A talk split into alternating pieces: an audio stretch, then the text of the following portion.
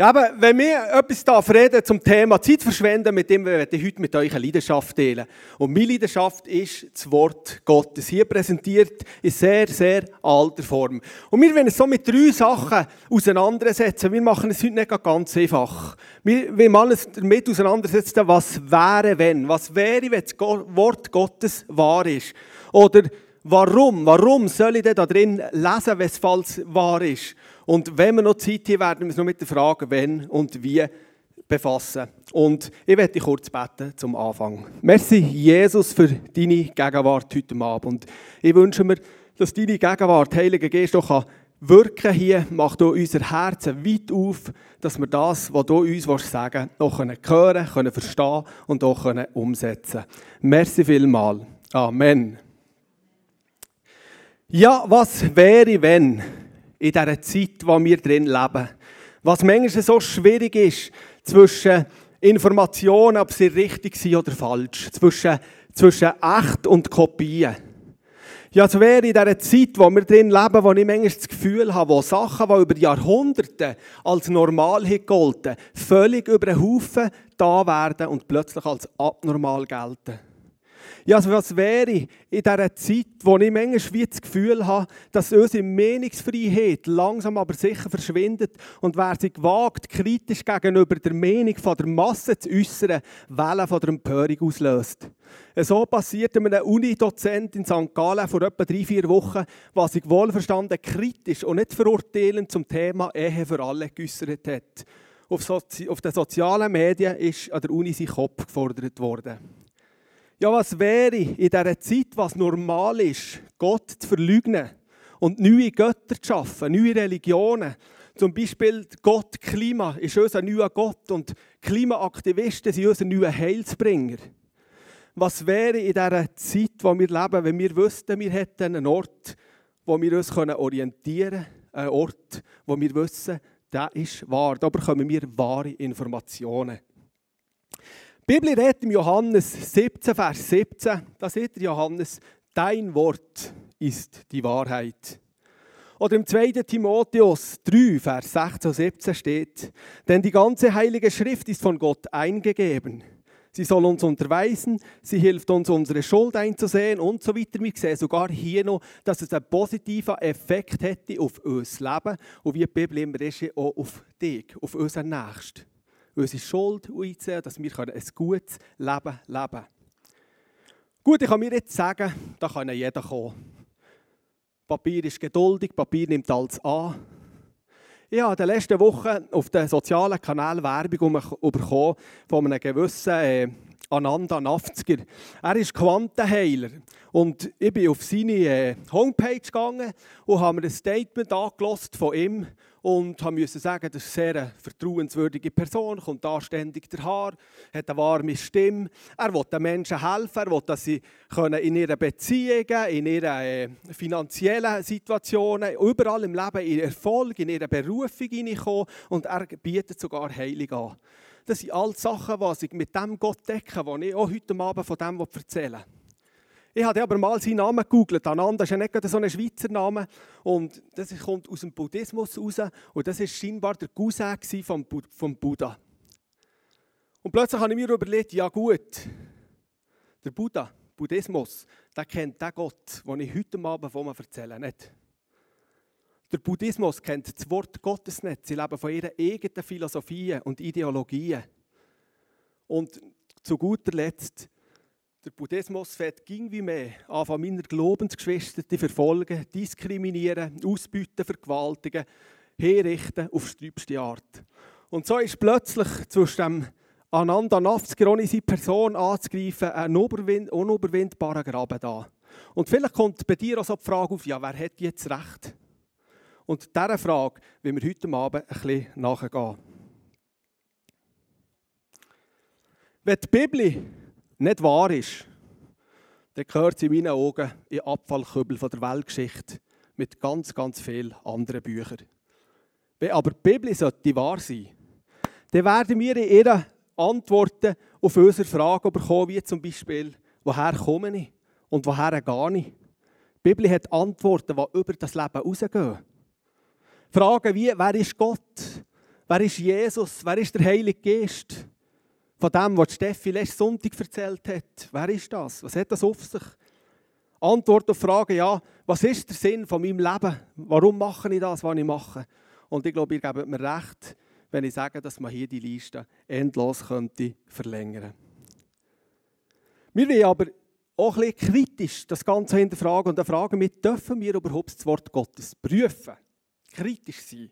Selbstverständlich dürfen wir das. In Malachi 3, Vers 10 steht, prüfet mich und seht, ob ich meine Zusage halte. Da sagt Gott von sich, hey, prüfet mich. Oder in einer weiteren Bibelstelle im Thessalonicher 5, Vers 21, da steht, prüfet alles, was gesagt wird und behaltet das Gute. Gilt übrigens auch für heute Abend. In der Apostelgeschichte 17, Vers 11, da lesen wir, Tag für Tag haben sie geforscht in den Schriften, um zu prüfen, ob der Paulus oder Silas, die mit dieser neuen Lehre kommen, tatsächlich Gott die Wahrheit erzählen. Die Leute sind nicht einfach da gehockt, ein bisschen naiv und haben sich alles unter die Nase reiben, was ihnen erzählt wurde.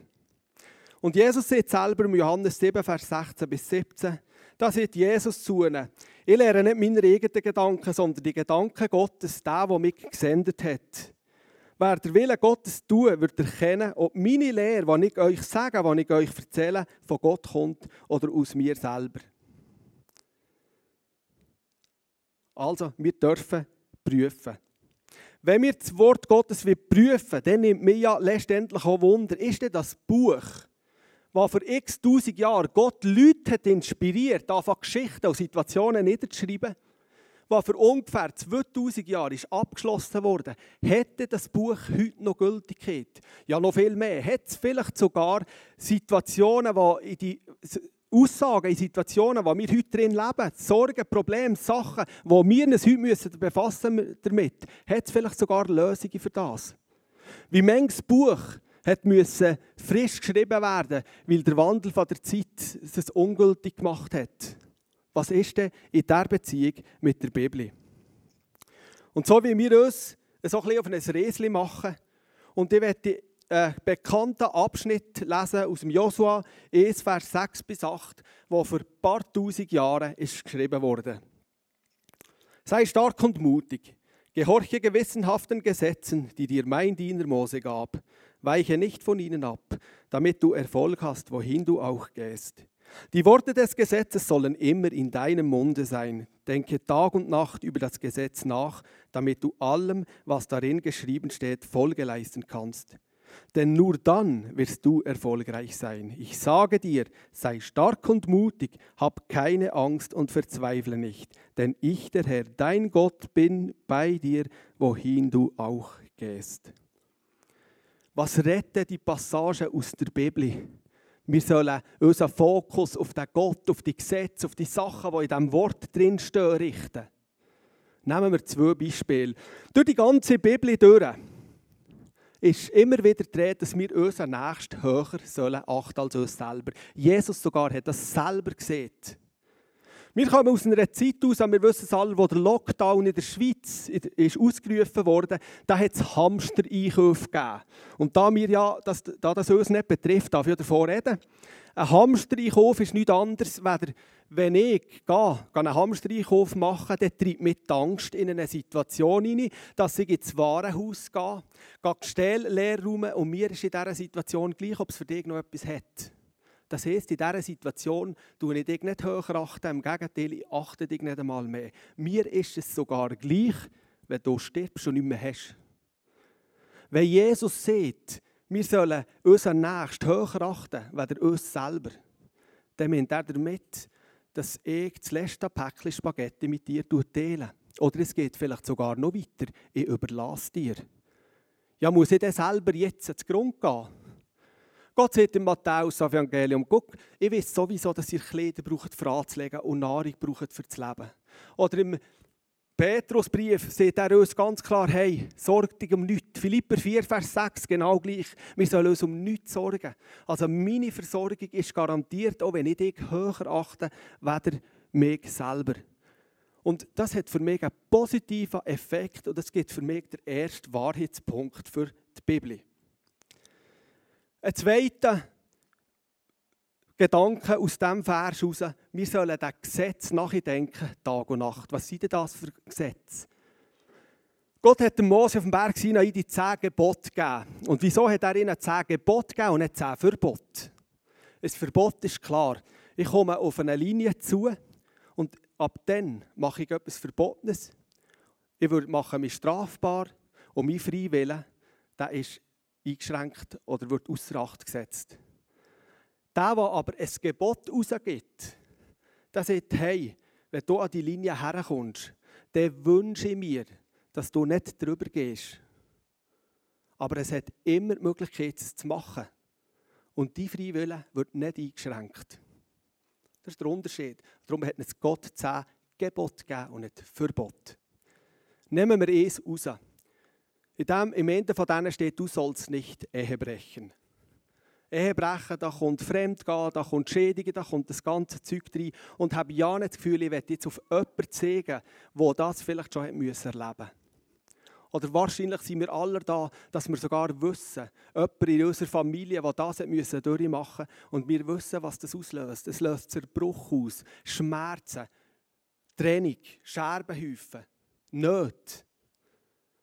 Ja, hätte Gott mit dem Gebot nicht uns mögen gönnen, dass wir auf der Beziehungsebene mal ein bisschen Spass haben und vielseitig sein Ich glaube, es hat mit dem nichts zu tun.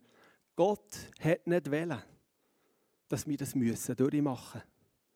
Er liebt uns so fest. Er hat nicht wollen, dass wir Schmerz, Zerbruch, Trennung, all das Ganze müssen mitmachen.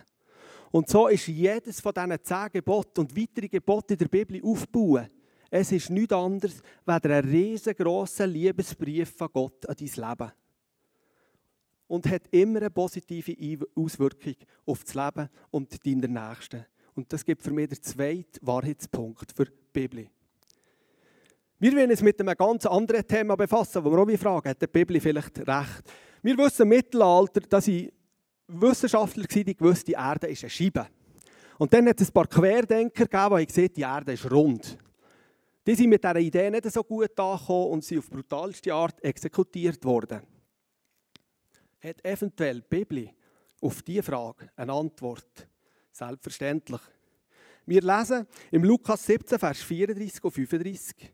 In jener Nacht werden zwei Menschen in einem Bett schlafen. Der eine wird weggenommen, der andere wird zurückbleiben. Zwei Frauen werden in der Mühle zusammen mahlen. Die eine wird weggenommen, die andere wird zurückbleiben. Der Vers hat zwei Aussagen. Und ich werde die ganz kurze Klammer auftun, das ist für mich immer wichtig. Eine Message muss immer auf das auch rausgehen und gesehen werden. Wenn hier steht, dass jemand im Bett bleibt und jemand wird mitgenommen, das ist, wenn Jesus wiederkommt, übrigens die Geschichte mit Macht und Herrlichkeit. Oder wenn jemand an der Mühle muss weitermalen und jemand wird mitgenommen, heißt das für mich ganz klar, du kannst zurückbleiben. Unter Umständen kommst du nicht mit. Aber ich habe eine Hoffnung für dich. Ein Ja zu dem Jesus, von dem, was ich heute Abend erzähle. Ein Wechsel von deinem Egoismus oder wo du drin lebst, zu dem Jesus her und sagen, ich gehöre ab heute dir und du gehst mit. Wir tun Klammern wieder zu, aber das ist für mich ganz eine wichtige Aussage von dieser Message. Aber ich werde jetzt die andere Seite betonen. Wir wissen, dass man über den Tag arbeitet und in der Nacht schlaft. Das ist heute vielleicht nicht mehr im Ganzen so. Aber zu der Zeit, wo der Vers ist geschrieben wurde, da hat die SBB noch Kinder Nachtzug gehabt und die Swissair hat auch noch mal über den Tag können fliegen. Also haben die Piloten und die Lokführer der Nacht Ruhe gehabt. So sind ist der Nacht geschlafen worden und über den Tag geschafft. Jetzt wissen wir auch, dass auf dieser Welt nicht zu jeder Situation die gleiche Zeit herrscht. Wir haben Zeitzonen. Und haben wir jetzt das Gefühl, wenn Jesus vorher im Lukas 17 sieht, er würde mit Macht und Herrlichkeit bekommen, dass er irgendwie acht Stunden zu Australien, wo jetzt etwa Nacht um zwei ist ungefähr, kommt und schafft sich dann langsam gegen, oh, wir kommen dann acht Stunden später dran. Ja, denkst du, da würde ich noch heute auswandern. Wenn Jesus mit Macht und Herrlichkeit kommt, dann würde er auf der ganzen Welt zur gleichen Zeit seiner Leute holen. Das heißt, daraus kann ich ganz einfach schließen, dass die Welt rund ist. Und das hätte im Mittelalter niemand müssen verbrennt werden, weil das ist bereits geschrieben war. Und schon vorher lesen wir, schon im Hiob lesen wir von diesen Himmelsgewölben trieben und nie von diesen Himmelsscheiben geredet. Kommen wir zu einem ganz aktuellen Thema. Der vegane Lebensstil wird das eigentlich sogenannte Moment als weltrettend probiert aufzureden. So hat zum Beispiel sich ausgedrückt letzten Herbst der Lewis Hamilton, Formel 1-Pilot, der gerade vor kurzem in der Steiermark hat ein weiteres Rennen gewonnen. Und ich werde mich mit dieser Aussage nicht lustig machen über ihn. Er ist ein Mann, der sich auch noch über einen Motorsporttellerrand raus Gedanken macht und eigentlich noch eine Intelligenz hat. Und er hat eben gesehen, dass das der einzige Weg ist, unsere Welt zu retten. Und Welt retten ist ja scheinbar in der neuesten Zeit unsere Aufgabe. Aber wir wollen mal schauen, ob eventuell in der Bibel zu diesem Thema etwas zu finden wäre. Kurz nach der Sintflut, da sagt Gott zu seinen Leuten, alle Tiere und alle Vögel werden große Angst vor euch haben. Und das haben sie. Ich habe das gerade heute gemerkt. Ich habe mich heute einem Vogelnestchen nähern, das bei uns im Haus ist. Ich liebe wenn die Vögel da so fleissig ihren Jungen äh, futtern. Und die, die, alte, die Mutter hat Angst herzukommen. Und die hat es nur gut gemeint. Die hat ihr sogar noch geholfen, futtern, was hätte müssen sein. Aber sie hat Angst gehabt und ist nicht hergekommen, weil ich jetzt nach bin daran hergegangen. Ich habe alle Tiere, auch die Fische, in eure Hand gegeben. Ihr könnt euch von ihnen ernähren wie von Gemüse, Getreide und Obst. Doch ihr dürft kein Tierfleisch essen, in dem noch Blut ist. So haben wir auch da eine Wahrheit. Und wenn wir dann noch die Theorie verfolgen dass irgendwie lebendig rattende, mampfende Erdenbürger das Virus haben ausgelöst wo wir so gelitten haben die letzte Zeit, dann hätten wir dann vielleicht hier auch noch eine Antwort auf diese ganz aktuelle Frage. Und das gibt für mich den vierten Wahrheitspunkt für das Wort Gottes. Hat eventuell die Bibel eine Antwort auf die ganze Klimahysterie, die im Moment herrscht? Ja, gerade letzte Woche auf SRF Meteo gelesen, dass nach der UNO äh, bereits in zehn Jahren die Erde um 1,5 Grad wärmer ist, dass das schneller vorwärts geht, weder angenommen. Und auch hier müssen wir Menschen scheinbar die Welt retten. Was sagt das Wort Gottes zu diesem Thema? Auch nach der Sintflut ist das passiert, wo Gott seinen Leuten verspricht, 1. Mose 8, 22, solange die Erde besteht, wird es Saat und Ernte geben, Kälte und Hitze, Sommer und Winter, Tag und Nacht. Und das beruhigt mich unglaublich. Weil die Welt ist für mich ein Stress und ich habe nicht so gerne Stress. Das gibt für mich der vierte oder fünfte Wahrheitspunkt für das Wort Gottes. Und auch hier könnten wir fast endlos weiterfahren. Und ich komme jetzt heute zu meinem persönlichen Coming Out. Und das ist nicht ganz in die Richtung, wie man das heute vielleicht kennt. Es ist nämlich beschrieben im Psalm 19, Vers 8, wo steht, das Gesetz des Herrn ist vollkommen. Es stärkt und erfrischt die Seele. Was der Herr in seinem Wort bezeugt, darauf kann man sich verlassen. Auch einem Unerfahrenen wie mir wird dadurch Weisheit geschenkt.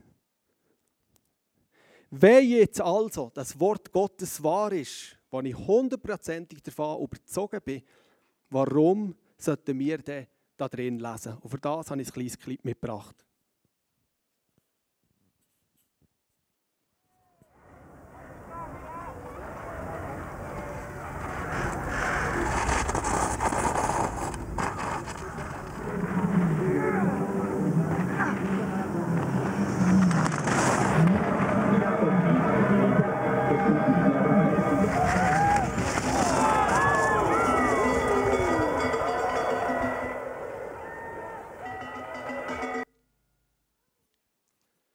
Komme dann später noch zurück, ist es nicht so, wie manchmal stehen wir am Morgen auf. Wir haben grosse Pläne, wir haben grosse Ziele und es kommt einfach anders.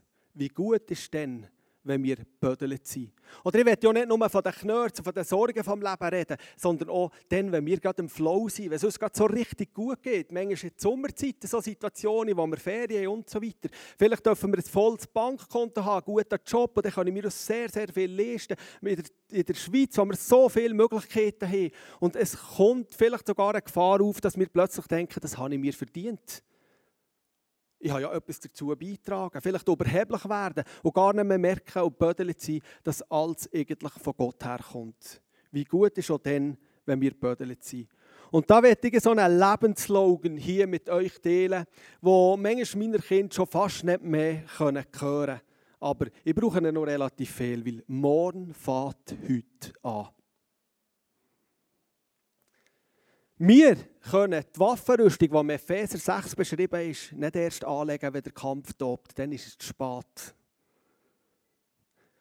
Weil der Vincent Kriechmeier letzten Winter in Bormio mit 100 Stundenkilometer den Ski hat verloren und sich durch einen Kraftakt, einen mirakulösen Kraftakt, hat können aufrichten und sich so vor dem Fangnetz retten und mit größter Wahrscheinlichkeit einen grossen, schlimmen Unfall hat können verhindern hat der Marc Berto im Schweizer Fernsehen als Kommentator gesehen, Gott, in dieser Situation bist du froh für jede Trainingseinheit, die du den Sommer durch hast gemacht.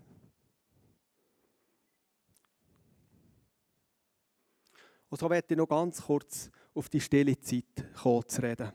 Wenn und wie. Zeit verschwenden mit dem Morgen fährt heute an. Für mich ist das eben das sogenannte Roger Federer oder Vincent Kriechmeier Prinzip. Die trainieren nicht nach Wimbledon für Wimbledon, der Vincent der trainiert nicht nach Bormio für Bormio. Das sind manchmal wir Christen, die das Gefühl haben, wir müssen uns nicht für unser Lebensrennen vorbereiten. Die sind schlauer als wir, oftmals. Und oft ist es genau das, dass die Sportler während dem Sommer, nehmen wir jetzt den Skifahrer, auch unseren Schweizer Skifahrer, der es letzten Winter so viel Freude gemacht hat, irgendwie fernab von jedem medialen Interesse in einem stinkenden Komplex, Komplexbunker namens Fitnesscenter ihren Körper fit machen für die nächste kommende Saison für Highs und Lows. Natürlich hat sich der Vincent bereit gemacht für Highs. Hier hat es ein Low gegeben, aber dank seiner Kraft, dank seiner Vorbereitung ist er gewappnet gewesen. Und das ist auch etwas, was ich mir wünsche für dies und mein Leben, dass wir uns vorbereiten. Und Zeit verschwenden mit ihm, wie du das auch immer machst. Für mich hat das viel mit dieser sogenannten persönlichen stillen Zeit mit Gott zu tun. Und ich werde dir ein paar Tipps mitgeben für dich. Plan deine stille Zeit von morgen schon heute. Es kann sein, dass du gewisse Gewohnheiten musst verändern musst. Vielleicht musst du heute Abend ein bisschen früher ins Bett, dass du morgen wieder aufmachst. Oder was auch immer. Aber vielleicht denkst du jetzt auch gerade, ja, du kannst leicht reden. Guck, ich bin eine Mami. Ich muss drei, vier Mal in der Nacht auf und meine Brust hergeben. Ich bin den ganzen Tag beschäftigt mit Windli wechseln. Ich muss helfen, Aufgaben machen, Kinder ins Training stellen und so weiter. Ich kann kaum auf dem WC hocken und es fällt schon bereits und es schreit und macht und tut. Wenn du um Himmels Willen soll jeder meine stille Zeit machen. Für dich habe ich heute Abend etwas. Erstens, Gott sagt in seinem Wort nie, wie lange wir sollen, müssen, stille Zeit machen. Das ist einfach mal relaxed. Zweitens, da ich selber vier Kinder habe, was sie gut kommen oder gut werden sie. Und jedes Mal, wenn ich von meinen Kindern rede, bekomme ich eine Leidenschaft. Ich bin wirklich Fan von meinen Kindern. Und dann wagt man sich dann vielleicht auch irgendwann mal einen gewissen Erziehungstipp weiterzugeben. Wenn du dir vorkommst, wie die vielleicht die Mutter, die auf dem WC hockt und das riffelt und macht und tut, du hast kaum Zeit, dein Geschäft zu erledigen, dann habe ich dir auch einen Tipp. Und zwar, wir Eltern, wir entwickeln eine wunderbare Gabe, für zu merken, ob unser Kind briegt, weil es etwas hat oder weil es etwas will. Wenn unser Kind etwas hat, dann wollen wir gehen. Für das, für das sind wir Eltern da. Auch noch, wenn sie 18-jährig und mehr sind. Wenn es aber briegt, weil es etwas will, dann darfst du es auch mal briegen. Vielleicht ist das genau die Zeit, wo du heute zwei bis drei Minuten hast, um deinen Fokus auf Gott zu setzen. Im Bad vielleicht zu sagen, Vater, hilf mir das Geschrei ertragen. Hilf den Job, den ich da außen mache, den ich manchmal nicht weiß, für was das er ist, dass er ihn ertragen mag. Hilf mir, dass ich noch für die, der Pöstel, der der Tür steht, für einen Briefträger, für, für einen Chemiefäger und für alle, die da sind, dass ich kann da sein für sie. Und wenn du vielleicht Mühe hast, das Geschrei zu ertragen und fast nicht kannst irgendwie, äh, ja, das fast nicht erleidest, habe ich dir das Geschenk mitgebracht. Das ist ein Gehörschutz. Wenn heute Abend eine Mami da ist, was sich vielleicht manchmal ein bisschen in dieser Situation fühlt, dann werde ich dir heute schenken. Du darfst also auch mal einen Gehörschutz anlegen und dann schreien deine Kinder weiter und du hörst es nicht. Und es hat noch einen positiven Nebeneffekt. Kinder in dem kleinen Kinderalter können noch nicht trainieren. Also müssen sie die Lunge trainieren durch das Briegen. Das ist ein ganz positiver Nebeneffekt.